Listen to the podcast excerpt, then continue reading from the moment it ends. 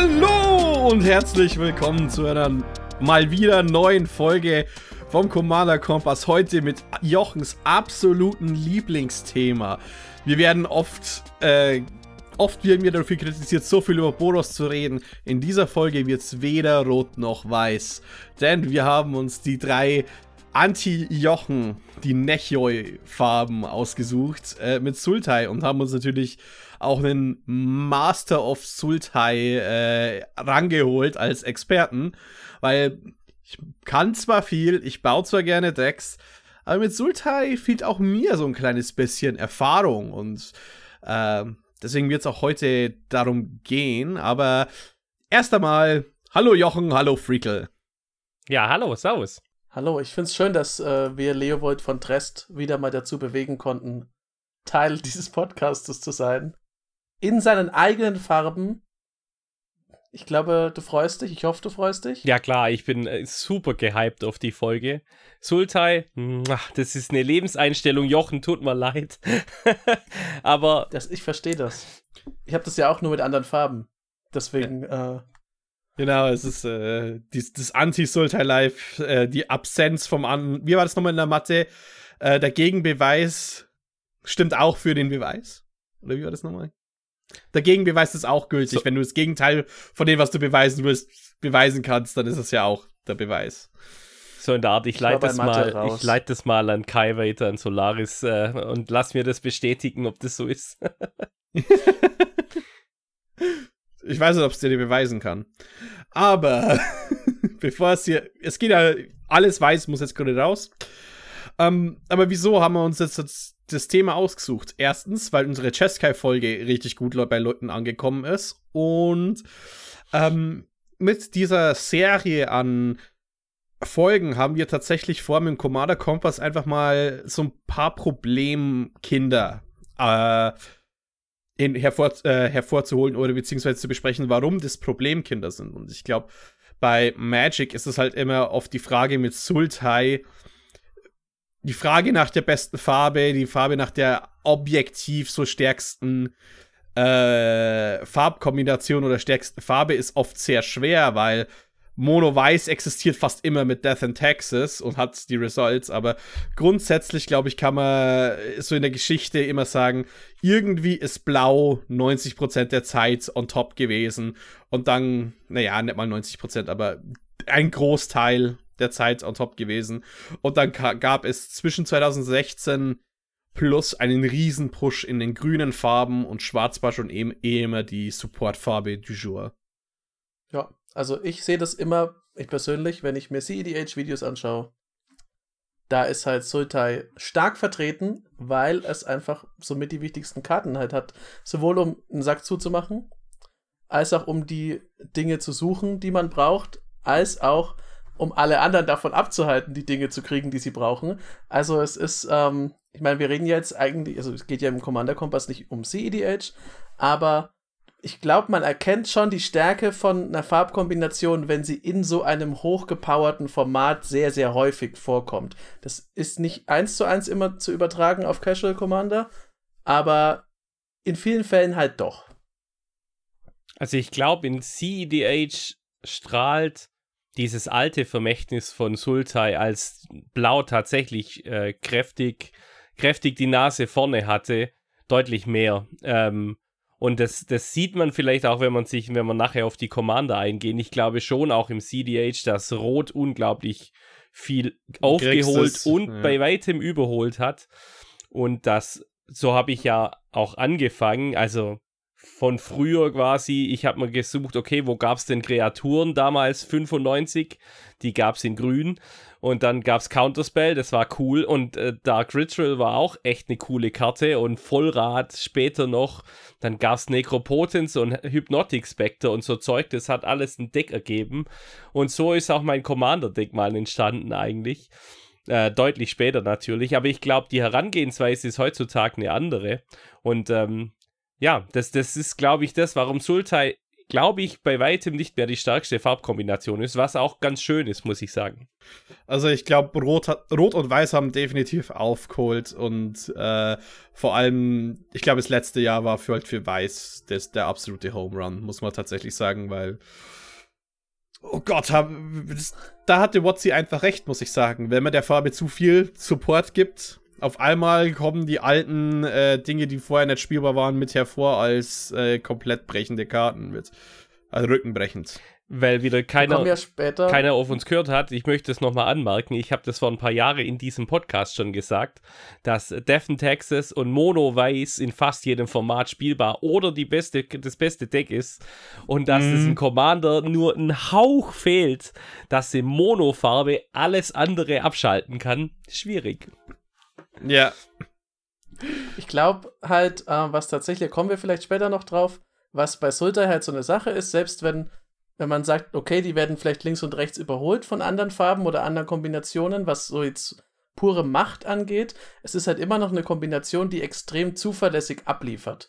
Und ich glaube, das ist, wenn man wirklich auf Sieg spielt oder auf sehr konsistente Spielerlebnisse, zumindest für mich, also ich bin jetzt nicht die Art von Spieler, aber das kann ja ein eigener Wert sein, wenn man sagt, gut, ich könnte jetzt natürlich mit Rot immer so ein bisschen gambeln und dann sagen wir mal, in sechs von zehn Fällen voll abgehen. Oder ich mache halt lieber diese, ich fahre diese Schiene und bin dafür dann in neun von zehn Fällen immer auf meinem Plan und kann machen, was ich möchte. Und es verhagelt mir halt nicht irgendein ungünstiger Zug alles. Na, aber ich glaube, du hast das Keyword eben gerade gesagt mit Consistency und was man damit machen kann. Weil äh, Consistency ist auch ein bisschen verpönt unter manchen Kreisen. Also, äh, man sagt jetzt einfach mal, viele Leute sind überhaupt keine Freunde, wenn Leute zu viel Tutoren spielen und sowas. Äh, ins Stapling. Und ich glaube, dann gehen wir halt gleich mal rein, weil wieso hat Sultai ein Image-Problem, wenn es doch eins der besten es ist vielleicht nicht das stärkste, aber zumindest auf dem Papier eins der besten Farbkombinationen ist. Wo fängt's an? Und da fangen wir schon, äh, es ist direkt in der, in der Beschreibung. Was ist ein Sultai-Deck? Was macht ein Sultai-Deck aus? Wo ist die, die Identität?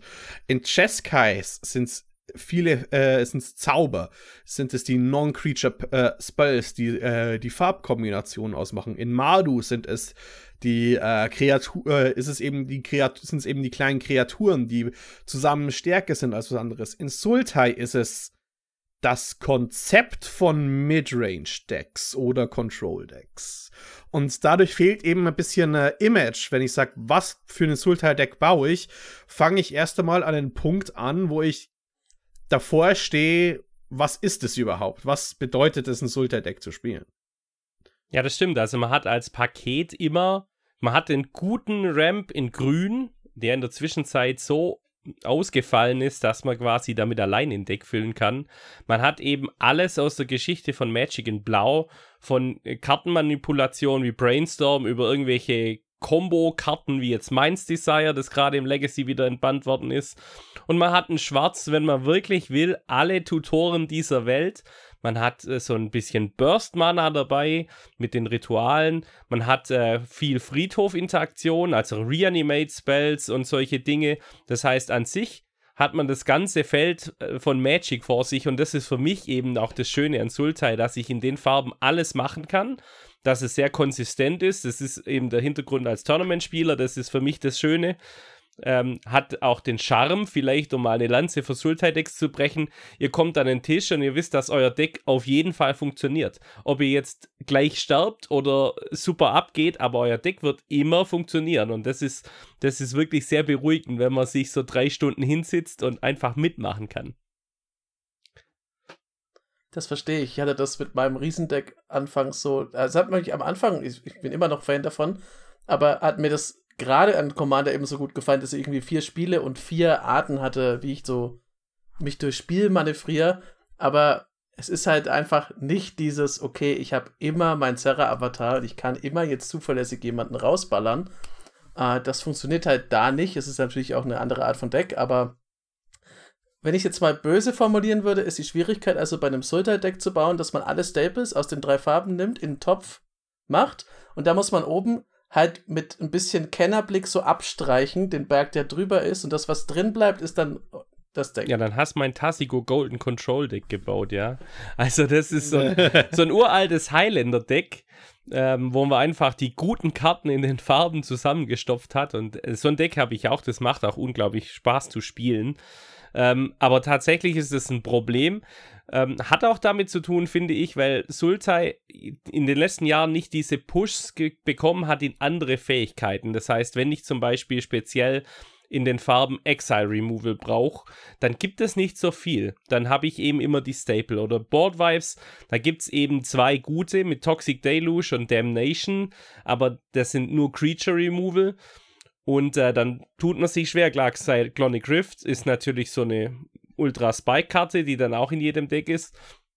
Aber ansonsten wird es dann schwieriger. Das heißt, wenn man sich so einen Kartenpool hat, ähm, kann man relativ einfach die Decks swappen, das stimmt. Und das Problem habe ich in meinen Decks auch immer wieder. Deswegen bin ich auch ehrlich, ich nehme meine Sultai-Decks alle auseinander und baue jedes Jahr wieder ein, zwei neue. Außer Tassigur, Tassigur. Das Liebe. Ja, also immer so ein Favoriten. Aber ähm, das ist ja eben genau was, was jetzt angesprochen worden ist, äh, wegen Cyclonic Rift. Viele Leute spielen einfach nicht gern dagegen. Also nicht mal, weil äh, die Karte ist einfach so stark, sondern es hat ein gewisses Feelspat von irgendjemand muss reinspielen in die Karte, damit die gezunden wird.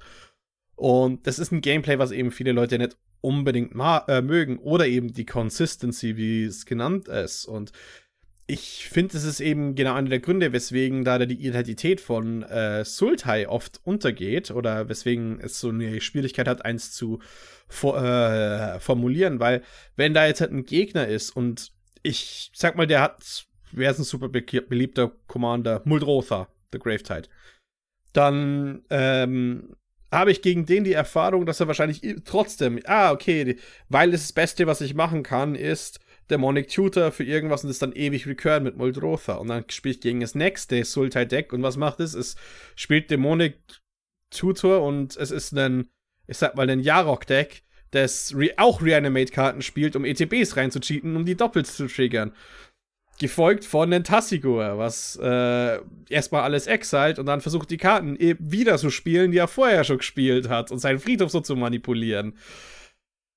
Und dann kommst du sehr schnell in eine Lage, wo dieser Staple-Kern so stark ist, dass der es die anderen Karten so überschattet. Äh, ein bisschen. Und das führt eben auch dazu, dass viele dieser Staple-Karten, ich sage jetzt halt mal Study oder den Demonic Tutor, die enden damit, dass Gegner castet Demonic Tutor, dann ist erstmal Pause, bis der rausgesucht hat, was ist. Es sei denn, er sagt, ihr könnt schon mal weitermachen äh, wenn er nichts anderes in den Zug zu tun hat. Aber wenn noch Combi-Fights kommt, weil. Und das fühlt sich ein bisschen an, wie wenn jemand mit Solitär kombot, weil es. Der haut einfach Pausen rein. Dafür, dass halt im, im Spielfluss. Und das denke ich ist jetzt halt nicht zu verachten, weswegen dieses Image eben zusammenkommt von das Sultai-Deck oder ich sage mal That Guy, äh, der halt mehr Spielzeit als die anderen hockt einfach bloß. Vor allem, wenn man nicht weiß, was man tutoren soll. Das ist ja eh oft das, äh, das Pinnacle von bitte entscheid dich einfach. Spiel irgendwas. Aber ich finde das interessant, dass, ähm, also die praktische Seite von deiner Ausführung, Freddy, gerade war ja Freakles Aussage, dass er immer wieder seine Sultai-Decks auseinandernimmt, weil die halt äh, sich sehr ähnlich spielen. Und ich hatte vor ein paar Jahren, als Muldrotha The Gravetide rauskam, also nur kurz zur Erklärung, die ist halt äh, eine Sultai-Legende logischerweise, man kann in jedem Zug ein Land und einen Permanent Spell aus dem Friedhof spielen, von jedem Typ. Und der war sowieso in unserer Gruppe ähm, schon einer der kompetitiveren, hat sich das auch gebaut und es war wirklich ein gutes Deck. Also es hat genau das gemacht, was ihr schon gesagt habt, es hat halt abgeliefert. Und irgendwann saß er aber dann am Ende von so einem Abend da hm, ich weiß nicht, ob ich das Deck weiterspielen soll, weil es ist. Ich glaube, das macht euch keinen Spaß und es macht halt immer das Gleiche und es macht halt. Das, das hat keine Spitzen an Spaß, sondern das ist mehr so sehr zuverlässiges Abwerkeln von dem, was ich brauche, um zu gewinnen. Und dann habe ich halt einen Sieg eingefahren. Aber es ist jetzt nicht unbedingt so ein mega triumphaler Sieg, sondern es war relativ easy, weil ich alle Dinge in der Hand habe zu sehr vielen Zeitpunkten und halt so ganz routiniert einfach durchs Spiel gehe. Was natürlich auch ein Reiz sein kann, aber bei ihm war es dann der Grund, warum er das Deck zerlegt hat. Genau, es ist halt ein Midrange-Deck. Also gerade Muldrot heißt so dieser, dieser Archetyp von einem klassischen Midrange-Deck, der dann seine Handkarten runterspielt und zusätzlich nochmal irgendwie Value generiert und eben hier aus dem Friedhof. Und wenn man sich den Commander mal betrachtet, auch im Vergleich zu wie andere Commander designt werden, dann macht er eigentlich alles richtig, was wir von neuen Commandern wollen. Du willst, dass du deine Staples am besten ersetzt durch was anderes. Zum Beispiel willst du dann kein Mana-Train spielen oder du willst kein Removal als Instant spielen, sondern du willst vielleicht eine Saga spielen, die removed. Oder du willst eine Kreatur, die einen Counter Counterspell drauf geprintet hat, spielen, um eben die Fähigkeit zu nutzen. Das heißt, an sich, du hast ein Deckbuilding, du bringst Karten rein, die du sonst vielleicht nicht als Staple spielen würdest. Macht eigentlich alles richtig. Es ist halt ein Midrange-Deck und ich glaube, das Problem an Midrange-Decks in kompetitiven Formaten sind die immer der Underdog weil die, die sind immer auf 45% und das Agro-Deck ist besser, das, das äh, Ramp-Deck ist besser und das Combo-Deck ist meistens besser. Aber du kannst mit allem mithalten und mit einem Sideboard gibt es ein cooles Match und dann hast was geleistet, wenn du dann so ein Turnier 7-0 mit einem, äh, mit einem Midrange-Deck mal weggehauen hast. Und ich glaube, im Commander sind, sind die Deck Stärken einfach viel zu unterschiedlich und gerade Muldrot heißt einfach super busted. Die Karte ist so broken und deswegen bist du gleich vom Power Level, egal was du tust, relativ weit oben und entweder alle verbünden sich gegen dich oder du gewinnst halt. Und äh, ich persönlich spiele Muldrota nicht als Commander, also ich spiele es, wenn dann in, in einem Birthing Pod Deck als Pod Target in den 99, aber ich habe es nicht mehr als Commander, weil ich kann kann auch niemand böse sein, dass er meinen Midrange-Behemoth äh, dann einfach jedes Mal wegmacht, wenn er ihn sieht. Ja, das ist ja logisch. Und jetzt sind wir eben dabei. Du sagst, ja, Muldrotha ist so stark, aber dann frage ich mich, welchen Commander nehme ich stattdessen? Und jetzt sage ich mal, was ich denke mal, was persönlich einer der größten Schwierigkeiten an Sultai-Decks ist, ist, was nehme ich für den Commander? Denn die Auswahl, so große ist, so klein ist sie. Äh, ich sag mal, Sultai hat sehr viele starke Commander, hat aber nicht sehr viele gute Commander. Was ich damit meine ist, äh, sie sind nicht gut für fürs Spieldesign, weil genau diese Art von Gameplay, wo mit eben viele Commander-Spieler nicht so d'accord sind, werden von denen unterstützt. Yarok the Desecrated verdoppelt alle ETBs. Ist ein super starker Commander und der zweitpopulärste, glaube ich, von Sultai. Muldrotha macht die gleichen Dinge doppelt. Saxara rammt extrem stark in riesige, gefährliche Wincons, die sofort das Spiel beenden können, wie einen Exsanguinate oder so. Das sind, oder geht Infinite mit äh, Pemmons Aura, glaube ich. Auf der anderen Seite, wenn ich, sag mal, okay, ich, es gibt viele Commander, die, ähm, die sind halt einfach extrem hoch von der Grundstärke und wollen, dass ich dieses generische Midrange mache. Generisch nicht im schlechten Sinne nehmen hier bitte. Dann nehme ich was Einzigartiges wie Mimeoplasm, der, wenn das Spielfeld reinkommt, zwei Kreaturenkarten aus dem Friedhof exalt und dann für einen bekommt er plus 1 plus 1 Counter in Höhe der Ding und für den anderen bekommt er den Effekt, glaube ich. Für 5 Mana. Genau, ein, einer macht Kopie und der andere gibt plus 1 plus ja. 1 Counter. Genau. Und dann hast du das, okay, dann wird es aber auch sehr schnell zu dem Combo-Deck, weil ein Gegner hat einen 10-10 im Friedhof und du hast eine Infekt-Kreatur im Friedhof, also fängst du an zu One-Shotten. Vielleicht haben zwei Gegner von dir das und du bist nicht mal die Person, die das baut, aber trotzdem sagt Mimeoplasm, hey, jetzt hast du deinen Makeshift Blightstil in der Command Zone. Und das ist eben mein Problem, was ich oft mit, äh, mit Sultai Commandern habe, ist, dass sie entweder super stark sind oder super gimmicky.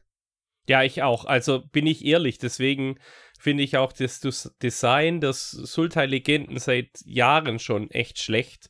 Mimeoblassen nehme ich mal raus, das ist der erste, der ist von 2011. Also da hat man, der war auch cool eine Weile lang, aber entweder macht er eine Combo oder macht gar nichts, weil er einfach zu schlecht ist.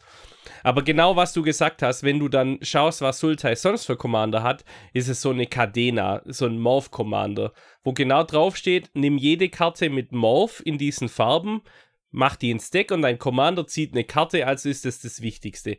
Ultra langweilig. Habe ich auch gebaut, spielt man dreimal, super langweilig. Oder selbst so Decks, die cool sein könnten, wie Tatsunari. Tatsunari hat halt dieses Enchantment-Thema, dann kannst du noch mutaten, so ein bisschen was rausholen. Das ist vielleicht das coolste Design der neuen, aber es ist halt auch, okay, pack Enchantments in dein Deck.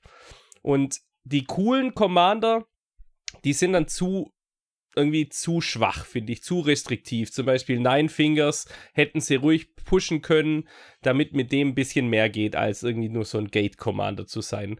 Vielleicht hätte man noch einen zweiten Landtyp drauf, man hätte auch Snow mit dazu schreiben können oder irgendwas anderes. Ähm, und Jorn zum Beispiel hat, ist ja so ein, der alle Snow Permanents enttappt. Der ist entweder ein CDH Commander, wenn ich in Combo gehe damit, oder er macht gar nichts im Casual. Also man kann auch da kein wirkliches Casual-Deck rumbauen, außer du packst es mit Staples voll. Und was ich gerade ja. versuche, sind die zwei neuen. Also Simone und Dina ist halt Midrange, okay. Und Nashi aus den Aftermath, der ist ganz cool. Das ist der erste. Der ist so ein Legendary Metals. Das ist tatsächlich mal was Neues. Legendary Metals im Friedhof, das ist ganz cool, muss ich sagen. Ja, und ich habe den tatsächlich auch gebaut. Das kleine Problem ist, ich habe auch vor zwei Wochen bevor er gespoilt worden ist, ein Naya Legendary Matters Deck gebaut.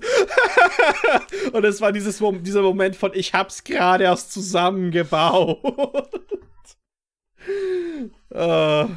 Also, ist aber, ich meine, ich, ich habe ja das Problem jetzt äh, beim Mitsprechen, dass ich das natürlich nicht selber spiele, aber dieses Phänomen habe ich auch schon mitgekriegt, dass es, dass Sulta auch so ein bisschen Opfer von seiner eigenen Legacy oder von dem Ruf seiner Legacy wird, weil wenn man natürlich gern Sultai spielt, dann weiß man ja, wie konsistent und gut es sein kann. Und dann, genau wie ihr sagt, wenn dann was rauskommt, was sich halt cool liest, aber zum Beispiel dann die Konsistenz opfert für diesen einen Plan, zum Beispiel halt cool was mit Enchantments machen oder cool was mit Legendaries machen oder hier was mit Gates, dann muss man, dann ist es wieder so für einen selber auch im Kopf wahrscheinlich nicht mehr so, dass man sich denkt, ja, aber es ist nicht so stark, wie ich das gerne hätte. Ich kenne ja Sulta, ich weiß ja, was das kann. Und das kann es halt nicht. Oder beziehungsweise das macht es nicht in diesem Maße, wie ich das will.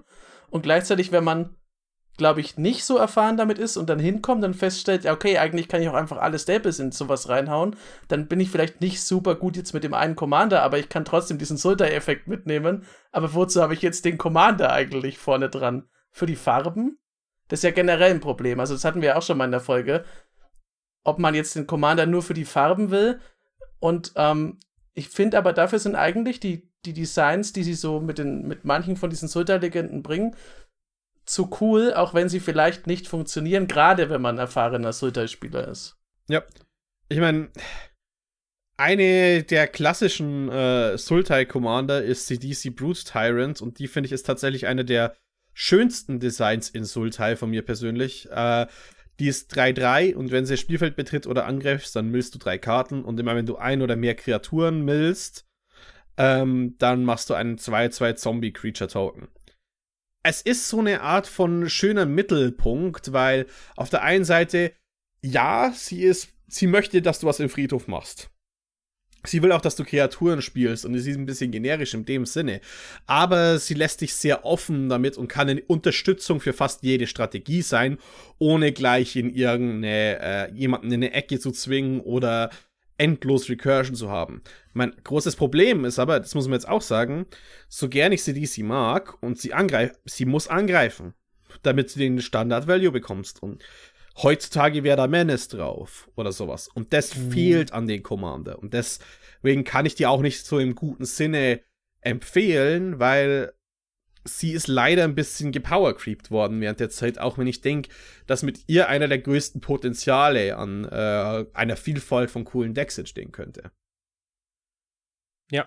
Ja, ich meine, wenn man jetzt CDC nimmt und du sagst, ja, da ist halt kein Menace drauf, was ist die Lösung dafür? Man baut einfach komplett einfach nur die, die 100% bekannte Sultai Shell darunter. Und dann ist auch wieder wurscht, was CDC macht, weil da muss sie auch nicht mehr angreifen dann hat sie den Effekt halt einmal und du holst sie dir die ganze Zeit wieder aus dem Friedhof oder machst sonst irgendwas damit. Aber dann hast du halt auch, weil sie DC so ein bisschen von der Zeit überholt wurde, hast du quasi einen relativ coolen, ich finde die auch äh, schön designt, einen cool designten Sultai Commander, der dadurch, dass er ein bisschen outdated ist, jetzt wieder gezwungen ist, dass man ihn komplett in Anführungszeichen langweilig spielt. Hm. Ja, find, also ich habe auch ein CDC, natürlich habe ich ein CDC-Deck ähm, und es ist halt ein Reanimator-Deck und das funktioniert immer noch gut. Das Problem ist halt, dass die Reanimation-Targets in der Zwischenzeit so bonkers sind, dass ähm, ich keinen Reanimator mehr spiele. Und wenn du dann wieder sagst, du nutzt sie, um einfach mit dem Friedhof Value zu generieren dann warum spielst du dann nicht Muldrota also, oder Tassigur, die das viel besser machen? Und dann hast, wie Jochen gesagt hat, dann hast du wieder dasselbe Deck. Und ich glaube, das ist genau das Problem, das wir haben. Sultai hat so eine riesige Reichweite an Möglichkeiten, was du machen kannst, eigentlich als Deckstrategie. Aber die Commander, die gibt es einfach nicht dazu. Es gibt keinen kein Commander, der dich wie Muldrota, wenn er nicht so stark wäre, vielleicht so dazwischen, wäre in Ordnung. Und die, die coolen Commander sind meistens auch ultra teuer vom Mana her. Also früher hat man zum Beispiel Damia gespielt Damia wäre heute immer noch gut, aber die kostet halt 7 Mana, wer sie nicht kennt. Die ist ein 4-4 Death Touch für, für 7 Mana und wir skippen unseren Draw Step, aber wir ziehen am Ende unseres Zuges immer auf sie, ähm, im Upkeep, nicht am Ende des Zuges, in unserem Upkeep, ziehen wir auf 7 Karten. Und das ist halt cool in diesen Farben, weil du Rams halt, schmeißt alles aufs Board. Du kannst aber auch ein Artefakt-Deck draus bauen mit lauter kleinen Artefakten, die du aufs Board flutest und deine Topter baust. Du kannst es als Akro-Deck spielen und refillen. Aber Damia ist halt einfach zu schwach. Also Damia muss dann überleben. Und in der Zwischenzeit kommt auf die Playgroup an, geht es schon. Aber so in der Art würde ich mir, hätte ich mir gewünscht, dass die neuen Commander-Designs sind, wie Damia. Und die neuen Commander-Designs sind irgendwie, jetzt mit Ausnahme von Simone und Dina, sind halt so gewesen wie Cadena oder Jorn, wo drauf steht, packe diese Box an Karten in unser Deck, viel Spaß damit. Und so kannst du halt eigentlich diese Reichweite, die Sultai hat, überhaupt nicht ausnutzen. Du bist quasi in deinem eigenen mhm. Themendeck gefangen. Aber jetzt möchte ich mal rein, reingehen, weil jetzt haben wir viel negativ darüber geredet, aber tatsächlich finde ich Sultai als Farbkombination eben interessant, weil du hast tatsächlich einfach eine große, einen großen Anteil an Sekundärsupport und Konstanz und ähm, die es geredet haben. Und das muss eben nichts Schlechtes sein. Konstanz kann auch deine Borderline-Karten interessanter machen. Also es, kein Deck hat zum Beispiel, äh, keine andere Farbkombination hat so eine leichte Zeit, äh, Keyländer rauszusuchen für Strategien. Und äh, in Eldrain wurde ja schon eine Karte gespoilert, die sich um Manlands interessiert. Die Turtle. Ich bin gehypt. Ja, genau. Und wir, wir, wir haben die ganze Sache an interessanten Ländern, mit denen man spielen kann. Und trotzdem ist Landfall ein Thema, das immer noch sehr äh, unter, unterfüttert ist. Also selbst, es gibt, äh, ich bin mich gerade auf EDH-Rack, es gibt mehr Yorm Snow Decks als Landfall Decks in ganz Sultai. Aber das kann ich, kann ich erklären, weil ich spiele ja auch sehr gern sogar mein Nine Fingers Deck. Das ist ja auch ein Lands Deck, weil es Landfall macht. Und das Hauptproblem an Landfall ist halt, dass seit 15, 20 Jahren die Payoffs dieselben sind seit dem Original Ravnik, äh, Ravnik, sage ich, Sendika-Block. Das heißt, ein Avenger, ich habe irgendwas des Mammuts baut, ich habe halt bei Landfall irgendwas des Tokens baut, mit dem renne ich drüber. Und die Retreats. Ja, genau. Und das ist schon cool, aber das gibt es halt schon lange. Also es ist nichts Neues. Und ich finde, wenn es jetzt neue Payoff-Karten gibt, vielleicht, mit einem Twist vielleicht dabei, dann kriegt man auf jeden Fall auch ein Deck, das ein bisschen mehr Sinn macht. Deswegen finde ich die Turtles so cool. Das ist auf jeden Fall ein Deck. Und ähm, der Vorteil, wenn du schon gefragt hast, was ich schön finde an Sultai, ist genau das, du hast eine Shell, die immer funktioniert. Und dann kannst du mit Pet-Karten, die du gerne, oder mit, mit Archetypen, die es sonst nicht gibt, spielen. Du kannst zum Beispiel ein Sultai Energy Deck bauen. Das funktioniert trotzdem. Das wird in keiner anderen Farbkombination funktionieren. Oder ich habe einen Igrishidiki Eligeth Scry Battle Stick, wo man dann auch mal, wo selbst ich dann meine Duels wegpacke und die Tempel reinbaue, dann, weil die einen Scry haben und dann Draw a Card draufsteht.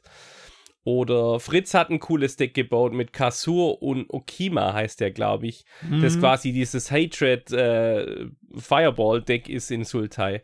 Und das finde ich, ich würde es gerne an so einem Beispiel mal erklären, was ich damit meine. Und zwar gibt es ganz oft die Idee, ich will zum Beispiel ein Graveyard-Deck bauen, aber ich will meine Staples reduzieren. Und ich baue meinen normalen Ramp auf, wie immer, mit Staples. Ich baue meine Interaktion mit Staples, aber ich ersetze zum Beispiel meine guten Tutoren durch Tutoren, die restriktiver sind. Zum Beispiel bin ich Fan von Mythos of Brokos.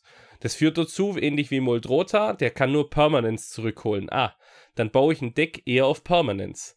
Dann kann ich sogar die Eternal Witness ersetzen durch eine Witness, die nur Permanence zurückbringt dann könnte ich doch daraus vielleicht eine Strategie machen, die Permanence braucht, wie irgendwas, das Schaden schießt, so viel Kreaturen, wie ich im Friedhof habe, oder ein Birthing Pod Deck, in dem ich eine Birthing Pod Chain oder sowas reinbaue.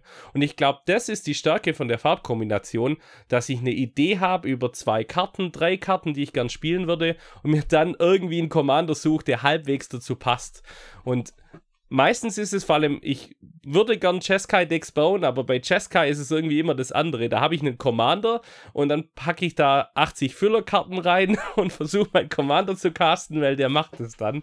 Und ich denke, bei Sultai ist es andersrum. Du baust zuerst ein Deck und dann setzt einen Commander oben drauf, der, das, der dich ein bisschen unterm Radar fliegen lässt und der dich vielleicht auch noch ein bisschen unterstützt, aber nicht zu sehr ich kann das, glaube ich, die Stärke auch noch von einer anderen Perspektive zeigen, äh, wenn ich nämlich mal das, was du gerade gesagt hast, aus der Sicht von einem Nicht-Sultai-Deck mache. Ich habe, wir haben vor der Aufzeichnung schon drüber gesprochen.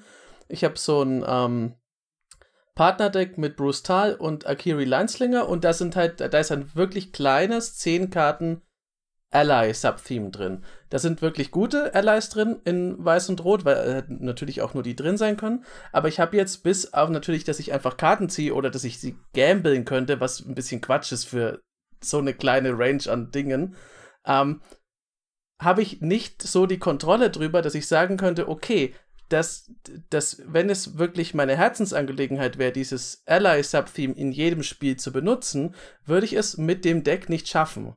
Weil ich nicht zuverlässig immer die Allies kriege, die ich brauche. So ist es halt, das funktioniert in dem Deck insofern, dass man sagt, okay, jeder Ally ist irgendwie cool und es macht immer Spaß, den zu spielen, wenn du einen hast.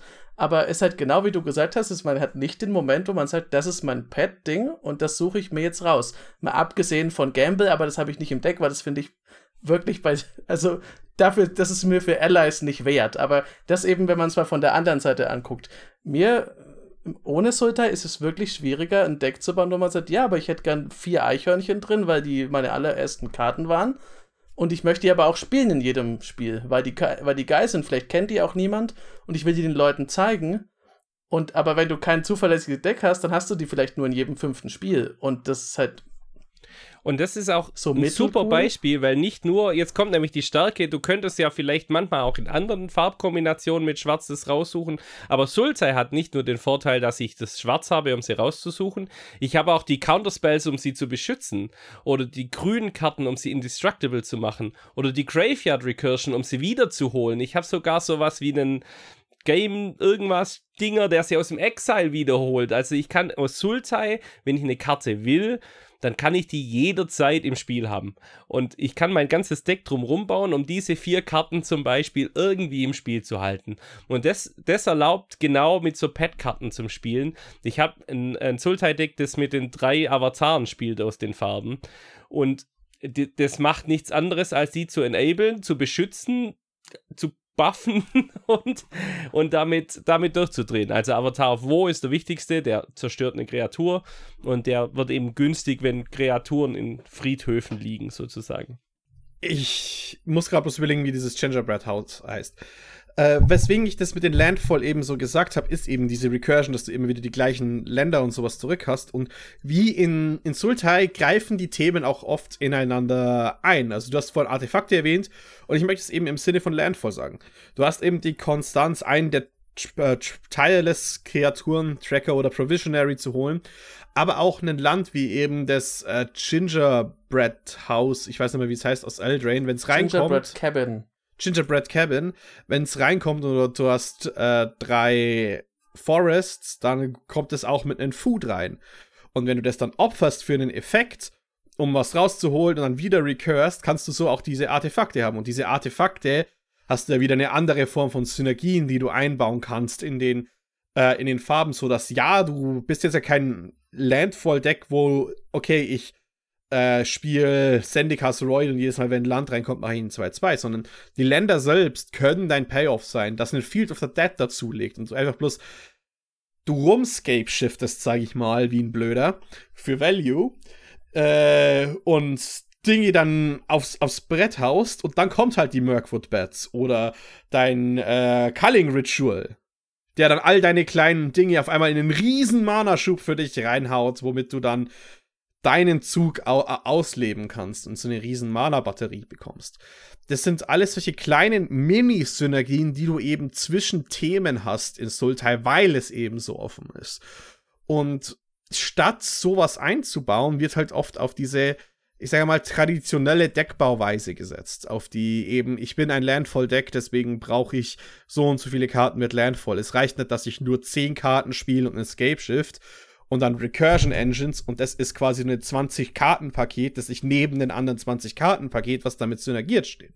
Weil du hast es ja gesagt, du, du hast so eine Konstanz, dass du ein Deck aus mehreren Teilen und mehreren Substrategien so ineinander bauen kannst, dass sie eben nicht die Probleme haben, was andere Farben haben. Also die sind nicht inkonsistent, weil du hast die Tutoren, du hast Crop Rotation, was einer meiner Lieblinge dafür ist. Du hast, äh, du hast den Zugriff zu den Card Draw, den du brauchst. Und äh, wenn du halt mal einen Zug hinterher stumblest, reißt es dir nicht sofort den Kopf ab dafür, weil die meisten Decks, irgendwer wird mal kurz eine Runde stumblen. Ja, ich bin also auch da, ich habe nur gerade geguckt, weil du das mit dem, mit dem Gingerbread Cabin hattest. Ja, an dem Beispiel sieht man es halt gut. In einem Deck, das nicht diese, diese Voraussetzungen mitbringt, wenn ich jetzt zum Beispiel hier die Idyllic Range oder so nehme, wo man halt eine plus 1 plus 1 Marke auf eine Kreatur legen kann, aber nur, wenn ich halt schon drei Planes habe.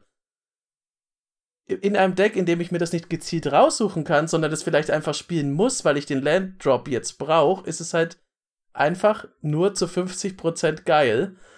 Wenn ich allerdings sagen kann, ich möchte genau diesen Effekt, ist jetzt ein bisschen ein schlechtes Beispiel, weil der nicht besonders stark ist, aber ich glaube, die Zuschauer und Zuhörer verstehen das, dann muss ich halt eine Möglichkeit haben, es zu dem Zeitpunkt auf der Hand zu haben, wo ich es auch brauche. Und nicht einfach irgendwie kriegen, weil wenn ich es zu spät kriege, nützt es mir nichts, wenn ich es zu früh kriege, kriegt es mir auch nichts.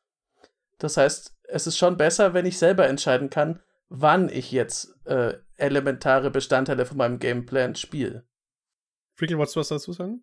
Nö, nö, ich, ich stimme zu, ja. Ich finde find ich, Also. ich finde ich find auch das Beispiel gut, weil das gerade ein Land ist, dass man nicht nur tutort, indem man starke Tutoren ins Deck baut, sondern dass unser Ramp findet. Also mein Free Visits findet das später im Spiel auch noch, wenn ich jetzt so einen Artefakt-Trigger brauche. Und ich glaube, so diese Mini-Synergien, die findet man überall in der Farbkombination. Weil, und das muss man auch sagen, für Sultai, weil das früher immer stark war, und da bin ich fast überzeugt, dass das der Grund ist, ist nicht für Commander designt worden, sondern einfach für Magic. Und Magic bringt uns diese kleine kleine Synergien mit auch über Jahrzehnte hinweg unterschiedliche Blocks. Und sobald man gezielt irgendwie mit Power reingeht für Commander, habe ich eben eine Karte, wo, wo ich nicht mehr denken muss. Und ich, man mag das ja bei jedem Commander-Spieler. Wir lieben es ja. Wir fühlen uns dann clever, wenn wir so kleine Tricks noch erkennen und gucken. Und meine eine Karte, die du auch spielst, bei mir im Deck ist sie aber 0,3% besser, weil ich habe noch diese Synergie. Und das ist dieses Schöne, was man auch Jahrzehnte an solchen Decks tinkern kann in den Sultai-Farben. Und es kommt auch immer mal wieder was raus, vor allem im Ankommen-Bereich in der Zwischenzeit, wo ich unglaublich gern Staples rauswerfe und Uncommons aus den Standardsets reinbastel, die einfach ein neuer Twist sind, weil ja natürlich auch die Draft Archetypen immer ähnlich sind, aber der Support dafür eigentlich ganz cool und der ganz gut in diese Farben immer passt. Ja. Und ich, ich habe es in den Shownotes so genannt, die 100 beste Ressourcengenerationskarte in Sultai ist wahrscheinlich besser als die meist, als die Top 10 der anderen Farben individuell. Also auch Multicolored-Karten und ähm, da ist teilweise so banane Zeug dabei auf einem Budget, dass ich denke, vor allem der Golgari-Kern in Sultai ist eigentlich, glaube ich, das günstigste, was man auch spielstark bauen kann. Also ich bin da ziemlich überzeugt vom Ramp her bis auch, man könnte eine, weil die Frage ist halt, Weiß hat halt den Removal und der ist eben ein bisschen ein Premium in den Farben. Aber eine grundsolide Strategie, wo mein Deck funktioniert, kann ich nie, kaum in einer anderen Farbe für den kleineren Geldbeutel machen.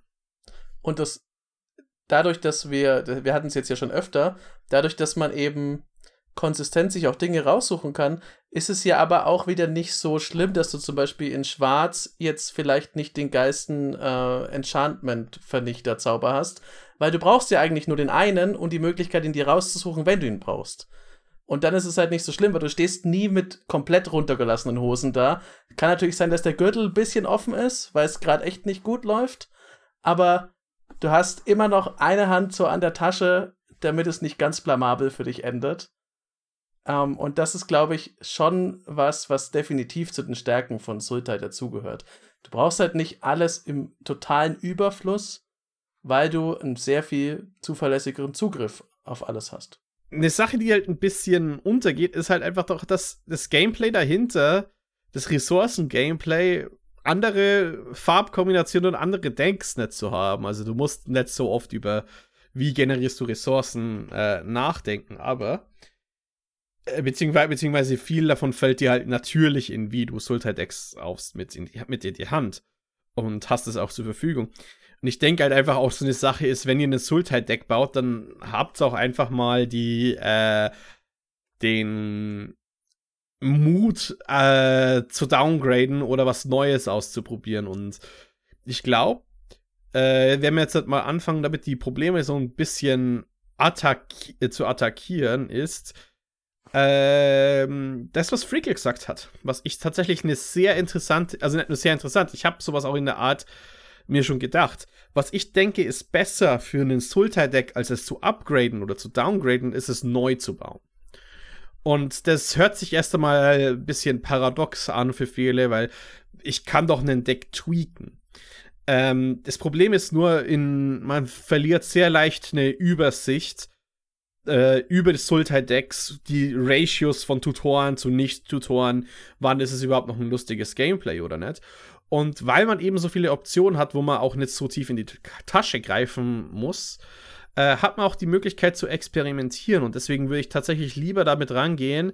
Äh, probiert mal, wenn ihr was Neues macht oder wenn ihr ein Deck upgraden wollt, ob nicht vielleicht euch irgendein Kernaspekt aus dem Deck besonders gut gefallen habt und schaut, dass ihr einen neuen Deck äh, ein neues Deck darum baut, statt äh, ich sage mal, ihr habt, einen, ihr habt sehr viel Spaß mit einem, ähm, mit einem Sultai-Deck, das ihr gebaut habt. Ihr findet es super. Und dann sagt ihr, okay, jetzt habe ich noch ein bisschen Geld. Jetzt äh, upgrade ich meinen Tutor in den Demonic Tutor. Jetzt ist mein Card Draw Spell eine Heuristic Study. Jetzt ist mein äh, bla bla bla. Und dafür kommen halt dann Pet-Karten raus. Und dann ist man schnell an diesem Ze Zyklus, wo man vielleicht sogar verliert. Oder das Gameplay, was man erst wertgeschätzt hat, verliert im Großen und Ganzen. Und ich denke, ähm, indem er so fokussiert, indem er einfach immer mal wieder von Punkt Null anfängt, hat man einen viel stärkeren Punkt tatsächlich irgendwann mit, äh, mit einem Evergreen-Deck, das man einfach nicht mehr auflösen möchte. Äh, zu haben, weil ich schätze, es gibt nichts Frustrierenderes, als wenn man Spaß gehabt hat mit einem Deck, noch mehr Geld reingesteckt hat und dann das nicht mehr spielen will. Ja, absolut. Und ähm, kann ich nur zustimmen, dass man es äh, so tun sollte. Hat auch den Vorteil, dass ihr, wenn ihr ehrlich seid, nie all eure Decks spielt. Wenn ihr vier Decks zusammengebaut habt, dann spielt er trotzdem am Abend nur zwei bis drei. Also äh, es, es ist wirklich nicht notwendig, so viele Decks zusammengebaut zu haben. Die Listen könnt ihr gespeichert haben, bitte. Ja, ihr müsst nicht jedes Mal das Rad neu erfinden. Aber es hat auch den Vorteil, ihr braucht euren Kartenpool nicht so groß zu haben. Das heißt, ihr könnt auch ein bisschen coolere Staples euch mal gönnen oder einfach Geld sparen, weil ihr nicht acht Mana-Basen bauen müsst, sondern einfach die zwei Sultai-Mana-Basen, die ihr habt, verwenden könnt. Und was ich noch als Tipp habe, wenn, wenn, wenn ihr soweit seid wie ich vielleicht, ihr spielt schon ewig lang Sultai Commander, ihr habt auch die Staple alle, dann gibt es einen schönen Trick, ein neues Deck draus zu bauen. Sucht euch aus anderen Farbkombinationen Dinge, die die gut machen. Zum Beispiel Queen Marchesa Mardu macht Tokens, macht Monarch, bunkert sich ein, kann man super cool in Sultai auch basteln. Ist ultra schwierig, weil er Token-Generatoren braucht. Das gibt es nicht so leicht in, in Sultai. Dann könnt ihr den Kartenpool durchforsten. Das ist auch meistens alles super günstig, was er dafür braucht. Es gibt Monarch-Karten, die sind nicht so oft gespielt, weil die nicht so stark sein, sind. Und dieses Entdecken, ah, du hast ein Sultai-Deck, aber das macht irgendwas Merkwürdiges, das kenne ich noch nicht, reicht meistens am Tisch schon aus, dass nicht der erste Mal direkt wieder eure Muldrota über den Schädel zieht, sondern sehen will, was macht denn der da? Was, was macht dieses Enchantment aus, äh, aus Invasion da? Warum gehen da Blastoderm-Tokens runter? Was hast du vor? Und das ist wirklich etwas, das ich euch ans Herz legen kann, das vor allem in Sultai gut funktioniert. Ja, genau, Queen Marchesa bin ich auch großer Fan davon, aber eben dieses, diesen Ansatz zu machen, ich zum Beispiel baue gern Artefaktdecks, wenn ihr kein Weiß habt, wird es schon schwieriger und stattdessen grün. Deswegen schaut doch mal, wie ihr das rüberbringt. Geht bestimmt in anderen Farbkombinationen auch, aber da kenne ich mich nicht aus, da bin ich ehrlich. Ich mache es halt in Sultai. ich glaube auch, wenn man ähm, jetzt eher frisch dabei ist, kann das auch ein Vorteil sein, wenn man auch in so einer Farbkombination, wo man böse sein könnte und sagen, die ist eigentlich auserzählt, wenn man die Decks zerlegt und neu baut, weil man ja auch, und das ist ja nicht zu unterschätzen, auch bei allem, bei all dem, was wir gesagt haben, man möchte nicht immer das Gleiche haben, aber man kriegt dann ein Gespür dafür, wo ein funktionierendes Grundgerüst anfängt und wo die Grenzen davon sind, dass es eben, wie ihr gesagt habt, dass es einfach wieder das Gleiche ist. Weil oft, wenn man das nicht macht, wenn man einfach immer nur an einem Deck rumtweakt oder wenn man nicht sich damit besonders vertieft befasst, kann man durchaus auf das Problem stoßen, dass man so, so Windfall-mäßig oft durch seine Spiele durchkommt. Aber wenn ich jetzt eine, plötzlich eine, eine Strähne von Pech hätte, wüsste ich dann überhaupt nicht, was los ist, weil ich mein Deck auf dieser elementaren Ebene nicht so richtig durchschaue. Weil ich halt, mir fehlt dann einfach dieses, diese Grundkenntnis von den kleinen Zahnrädern, wenn ich das so nennen kann, die das alles dazu, die dazu führen, dass es auf einem gewissen Level, sagen wir mal 40 Prozent auf jeden Fall läuft, dann kann, damit ich überhaupt meine Pet Cards da einbauen kann, weil wenn ich das nicht begreife, dann kann ich natürlich die coolste Deckidee von allen haben, aber dann sind wir wieder bei dem Punkt, sehe ich die dann wirklich im Spiel? Sehen die anderen Spieler die? Ist dann überhaupt, wenn ich sage, ja, ich habe ein Sultai-Deck, aber ich will was anderes damit machen, aber eigentlich alles, was ihr davon seht, ist das, was ihr schon kennt, weil das, der Rest funktioniert nicht so richtig, ähm, weil ich mir da keine Gedanken gemacht habe und vielleicht einfach viel zu viel von den Pet-Cards zum Beispiel reingeschaufelt habe. Ähm, da hilft es auf jeden Fall, wenn man ein bisschen, das kenne ich auch aus anderen Farben, wenn man einfach radikal ist und die Axt anlegt und sagt, okay, wenn es mir sehr am Herzen liegt, kann ich ja wirklich in die super Detailanalyse gehen mit Mana Curve und allem und wirklich mal stundenlang da drauf gucken auf irgendwelche statistischen Werte. Es muss nicht immer so sein, aber man kann dann das mal auseinanderlegen, neu zusammenbauen. Das ist wie man, weiß ich nicht, ich glaube, wenn man ein technisches Verständnis will, ist es nützlich, wenn man ein einfaches Gerät mal zerlegt hat und wieder zusammengebaut. Ja, auf hm. jeden Fall. Und ich, ich finde schon, dass es immer so sein muss. Ich habe zum Beispiel immer, egal in welchem Format, ein Grundgerüst von einem Decktyp, der funktioniert. Und im Commander ist es ja ultra einfach. Da gibt es so viele Faustregeln, die funktionieren. Aber wenn ihr einmal ein Deck und eine Deckliste hattet, dann könnt ihr die ja leicht sortieren, wie viel, welche Länder ihr da gespielt habt, welche Ramp, wie viel, wie viel Card Draw. Und wenn ihr euch daran haltet und dann eben so nach Alternativen zu den Stables schaut, kommt er auf jeden Fall auf ein spielbares Deck. Und eben weil er in Sultai so viel Optionen habt, also weil er in Ramp könnt ihr locker 100 verschiedene Ramp-Spells spielen, es müssen halt immer gleich viel sein, dann funktioniert das Deck halt auch.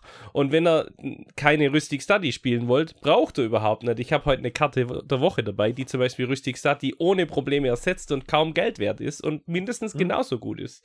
Also ja, äh, ich würde jetzt noch mal kurz durchgehen äh, und so Deckstrategien einfach mal empfehlen, weil ich glaube, es ist auch nicht, nichts Schlimmes daran, eine der normalen Strategien zu nehmen. Und ich nehme jetzt halt mal, wenn ihr einfach einen Twist habt. Und ich gebe nur halt so eine der Dinge, die ich vor einer langen Zeit gesehen habe und einfach saugeil finde. Und zwar, Sultai hat keine Probleme, Mana-Pips zu erzeugen. Es gibt ja sehr viele Mana-Bases, wo, okay, äh, damit du Mana erzeugen kannst, brauchst du unbedingt äh, die und die Länder oder hast so eine Mana-Base. Du kannst ähm, sowas wie eine Dried of Elysian Grove spielen. Du kannst Prismatic Omen, um so frei zu sein mit deinen Mana wie möglich, oder einfach deine Land-Tapper dafür spielen, dass, äh, dass du freies Mana hast. Und wisst ihr, was geil ist? Äh, so als, äh, Mana-Kosten sind oft so für Power Balance gedacht. Geht mal richtig hart in die teuren Pip-Dinge rein. Body of Research ist äh, drei grün und drei blau und du machst einen 0-0 Fractal Creature Token mit x11 Countern, wo x die Anzahl an Karten in deiner Bibliothek sind. Paar es mit einem Osoliten. Du musst es zurückholen, spiel auch eine Harness Infinity. Eins, drei, äh, drei schwarz, drei äh, grün. Tausch dein Friedhof und deine Hand aus. Exile Harness Infinity. Man hat so viele extrem geile, pip-intensive Karten in diesen Formaten, die, ich sag mal, äh, in diesen Decks und Sets, die nur in Anführungszeichen für eine Farbkombination oder so restriktiv gedacht sind, dass sie nur in einer Farbkombination funktionieren. Aber äh, Sulta kann tatsächlich einfach Mana-Basis und da muss man halt auch den 10 besten Ramp, der halt alles rampt, spielen. Vielleicht ein Pelagier Survivor aus äh, Herr der Ringe. Aber äh, für den Budget. Aber das ist auch nicht schlimm, weil ja, ihr spielt einen Pelagier Survivor, aber ihr habt eben Zugriff zu Harness Infinity, was sonst keiner hat. Ihr habt Zugriff zu diesen richtig harten Haymaker-Karten. Und deswegen würde ich einfach mal sagen, so ein Ramp-Deck, das so richtig auf diese sauteuren Mana-intensiven Karten statt sauteuren CMC schaut, kann auch ein ultra geiles Deck sein. Vor allem, weil dann kennen die Leute eure Karten auch nicht und die wollen es lesen. Da, damit umgeht ihr schon mal das, oh, das ist wieder so ein Sultai-Deck wenn ihr Body of Research castet, dann sehen sie erstmal, Moment, was ist es eigentlich? Das ist auf jeden Fall cool. Nur bevor Freakle jetzt mit einer super äh, guten Expertenanalyse da reingeht, ich spiele ja kein Sultai, ich kann nur empfehlen, ähm, wenn man mal sagt, okay, auch einfach mal äh, Tropes nehmen, die es gibt, man muss das Rad nicht neu erfinden. Es ist immer zu empfehlen in der Playgroup, dass es äh, dass es jemanden gibt, der ein gutes Reanimator-Deck hat, allein schon aus dem Grund, um allen anderen beizubringen, dass sie Graveyard-Hate brauchen im Spiel. Weil, wenn niemand ein gutes Reanimator-Deck hat, dann dann geht die Spirale immer nur nach oben, wo man nie, dann hat die ganze Playgroup irgendwann kein Graveyard-Hate mehr drin. Und äh, jedes Fitzelchen an Graveyard-Interaktion zerstört dann ganze Spiele. Und damit das nicht passieren kann, ist es gut, wenn es einen schlauen und netten Sultai-Spieler gibt, der ein cooles Reanimator-Deck hat. Wenn es auch vielleicht jetzt nicht das super originellste ist, aber es, der Drop an sich funktioniert ja. Ja, und ich, ich gebe euch gerne mit auf den Weg, baut mal dieses stapelige Sultai-Deck und spielt es. Damit ihr versteht, warum die Staples Staples sind. Und ich kann euch sagen, es gibt viele dieser Staples, die sind so ein Mühe über anderen. Und ihr merkt relativ schnell, wenn ihr die dann durch eine Karte, die ihr selber aufgemacht habt, vielleicht mal im Draft oder irgendwo euch aus dem Booster gezogen habt, austauscht, dass die Power von eurem Deck quasi nicht abnimmt. Im Gegenteil, manchmal haben die so Sidekicks, wie jetzt zum Beispiel ein Tutor, der zwei Sachen aus dem, wie mein Mythos of Brokos, der kein Demonic Tutor ist, aber der mir zwei Permanents holt aus dem Friedhof und auch was reinlegt, dass ich vielleicht auch da Flashbacken kann und zwei andere aus dem Friedhof nimmt. Und allein, dass er das lernt und damit euch Erfahrung schafft, könnt ihr auch ultra easy neue Karten irgendwie testen. Weil ihr habt ein Deck, das funktioniert, ihr habt einen Staple, den ersetzt ihr durch was anderes und ihr werdet sehen, ah cool, die Karte funktioniert gut, schlecht, mittel und ihr könnt die auch dann in anderen Farben viel einfacher bewerten. Ist mein Tipp, ein so ein Deck zu haben, schadet nicht, schadet auch am Tisch nicht, ein bisschen ehrlich zu sein, mit viel Interaktion zu spielen und mal seine eigenen Decks zu hinterfragen, ob das alles so richtig ist. Und Midrange finde ich im Magic eigentlich das, was wir machen wollen. Dass wir uns ausgrinden, dass irgendjemand auch keine Handkarten mehr hat und man selber hat die Hand voll. Das ist doch das, warum ich zumindest Magic spiele, um mehr Value zu generieren. Und das geht nirgends so gut wie in diesem wirklichen Tasigo Control Deck zum Beispiel. Bin ich voll bei dir. Es sind einfach auch gute Benchmarks für alle anderen Leute am Tisch. Das ist ja, was ich auch meinte mit dem Reanimator.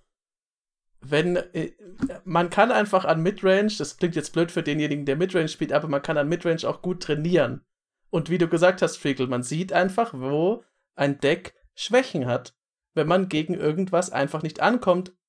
Abgesehen von Dingen, von denen man weiß, jetzt bei, zum Beispiel bei dem Agro-Deck, da liegt halt eine klare Schwäche. Aber wenn man jetzt einfach ein, so ein generalisiertes Deck hat, kann man sehr gut lernen, hm, da hakt es ein bisschen bei mir selber. ich will auch noch, noch was Kurzes sagen, ähm, weil viele Leute haben wahrscheinlich trotzdem Angst zu investieren, vor allem wegen der Landbase. Und ich möchte euch nur kurz auf den Weg geben. Ähm, Sargoth Triumph ist wahrscheinlich eine der teuren Karten, teuersten, die ich euch empfehlen werde, auch für einen Budget, weil es ist ein 12 Euro, 13 Euro Land, was auch immer. Und es braucht definitiv, diese äh, Ikoria-Länder brauchen definitiv einen Reprint.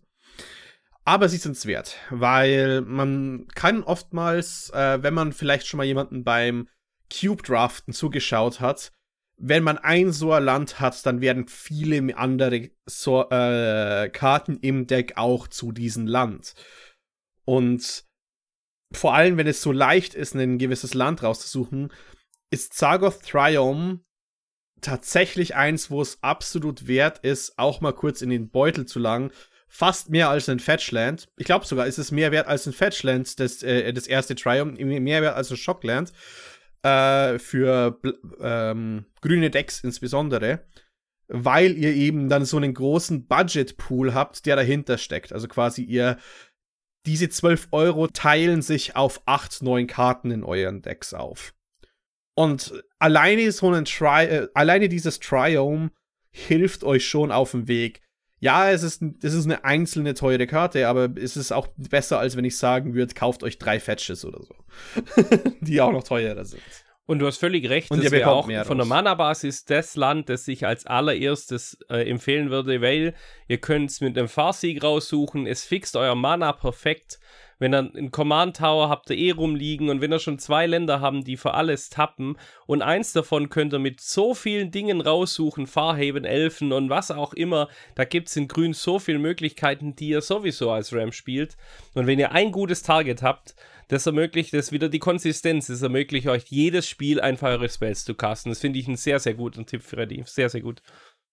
Da werden sogar, das ist übrigens lustig, dass du das genannt hast, weil das passt wie du gerade gesagt hast, Freakle, das passt perfekt zu dem, was du meintest, dass man einfach mal andere Karten nehmen kann, weil dann wird sogar eine Karte wie die Yavimaya Dryad, die irgendwie eins und zwei grün kostet und halt ein Forest raussucht und sie einem irgendeinem Spieler aufs Feld legt, wird ja dann schon interessanter, weil du hast halt diesen einen Forest, den du damit suchen kannst. Und plötzlich ist diese Karte, die so, ja, ja, okay, was, wieso habe ich die?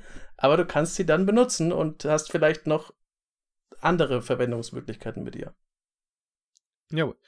Und ich glaube aber, damit haben wir es größtenteils. Ähm, es ist jetzt halt nicht so fokussiert wie die Jeskai-Folge, weil auch das Stoltai-Problem eher was Generelles ist als äh, eine, eine fehlende Win-Cons, die zu leicht äh, eben, eben mit, mit schlechten Spieldesignentscheidungen oder mit, mit Spieldesignentscheidungen hervorgerufen werden. In Sultai ist es halt viel Ruf und Komfort, was das Problem ist. Und ich glaube, ihr könnt. Es, genau, das ist aber auch gleichzeitig die Stärke.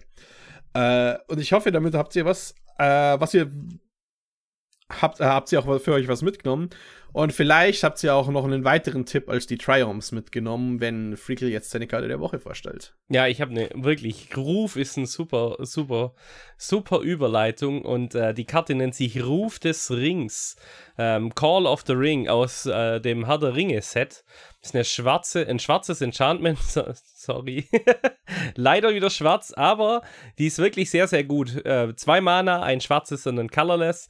Zu Beginn eures Upkeeps äh, temptet euch der Ring. Die Ringmechanik heißt, ihr habt, ihr könnt einen Ringträger machen, ihr habt so ein kleines Ringkärtchen, das wird nach und nach verstärkt. Genau, Freddy hält es gerade in die Kamera. Das heißt, es gibt Skulk, dann kann man looten und Skulk, also es bleibt bestehen. Das dritte ist, dass wenn es geblockt wird, dann muss der Gegner sein Ding sacken und beim dritten gibt es äh, Lightning äh, Bolts ins Gesicht vom Gegner, wenn die Kreatur durchkommt. Und auf der Karte steht noch mehr. Da steht, wenn you choose a creature as your Ringbearer, also immer wenn ich eine Kreatur auch auswähle, kann ich zwei Leben bezahlen und eine Karte ziehen. Das ist hervorragend. Ich ziehe in jedem Upkeep für zwei Leben eine extra Karte. Könnte man sagen, ist wie für Rex in Arena, aber es ist ein Mana günstiger und diese Ringmechanik bringt euch unglaublich durchs Deck.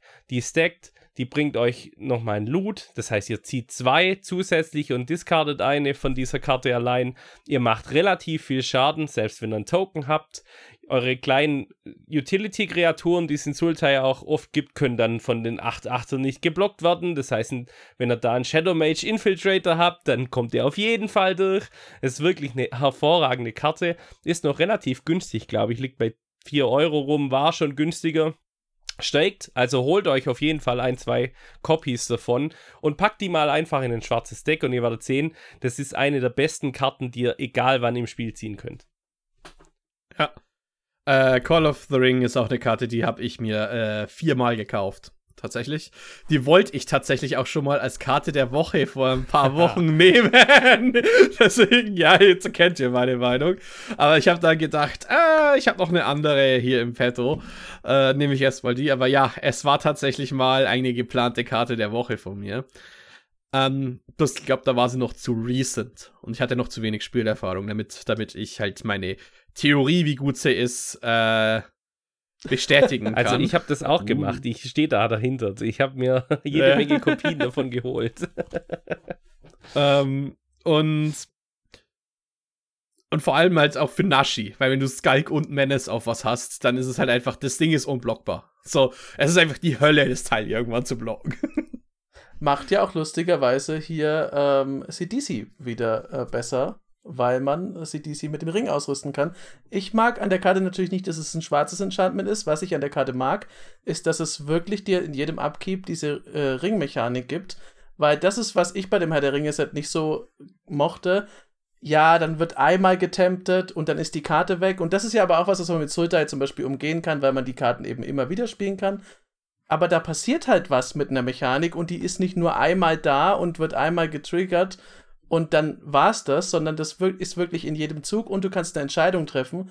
Und das zeichnet für mich gute Karten aus, dass sie was Interessantes tun und dass sie mir, auch wenn die Entscheidung da leicht ist, weil zwei Leben für eine Karte ist easy, aber sie geben mir eine Entscheidung, die ich treffen kann. Und das macht als Spieler halt mehr Spaß, als einfach nur irgendwas zu bekommen, weil es automatisch so ist. Ja. Also ich finde auch die Karte äh, massiv viel besser als Phyrexian Arena. äh, aber um Karten zu ziehen, muss man auch eine Kreatur haben. Das muss man auch, äh, darf man auch, man muss ja einen Ringbearer wählen. Das ist richtig, aber äh, Dinge An mit Einschränkungen finde ich besser als äh, einfach nur Good Stuff, äh, dir gehört die ganze Welt, los geht's, hast gewonnen. Nee.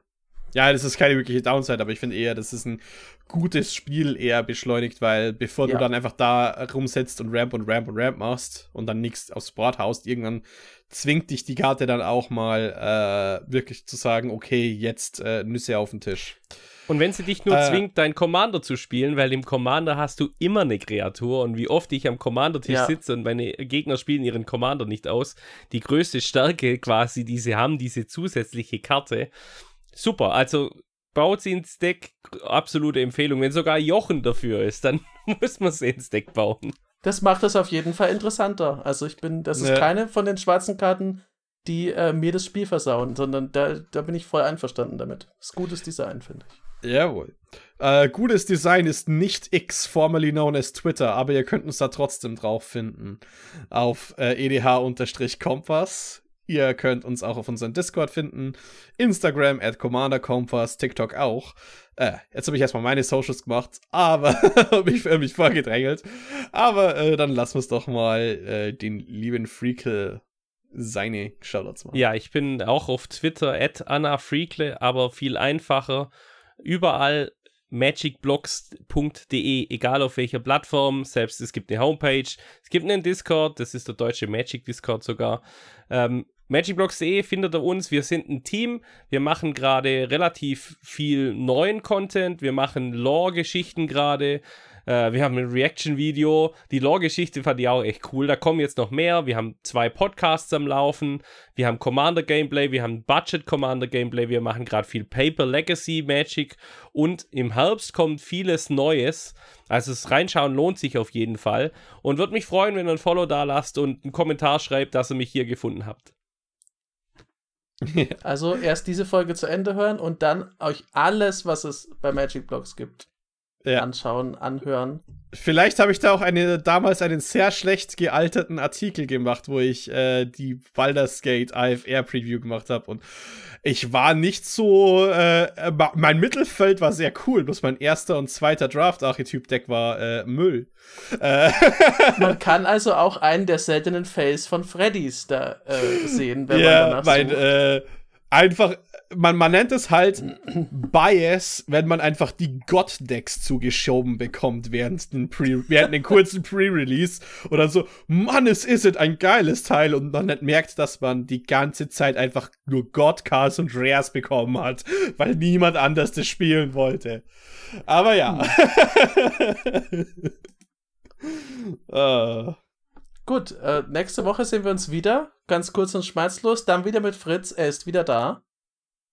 Und danke, dass du da warst, Freakle. Sehr gerne. Es war wie immer schön. Äh, ein sehr, weiß ich nicht, ist immer eine Freude mit dir, weil du ein, ja. weiß ich nicht, ein, bist, ein, bist einfach ein sehr vernünftiger Leovold.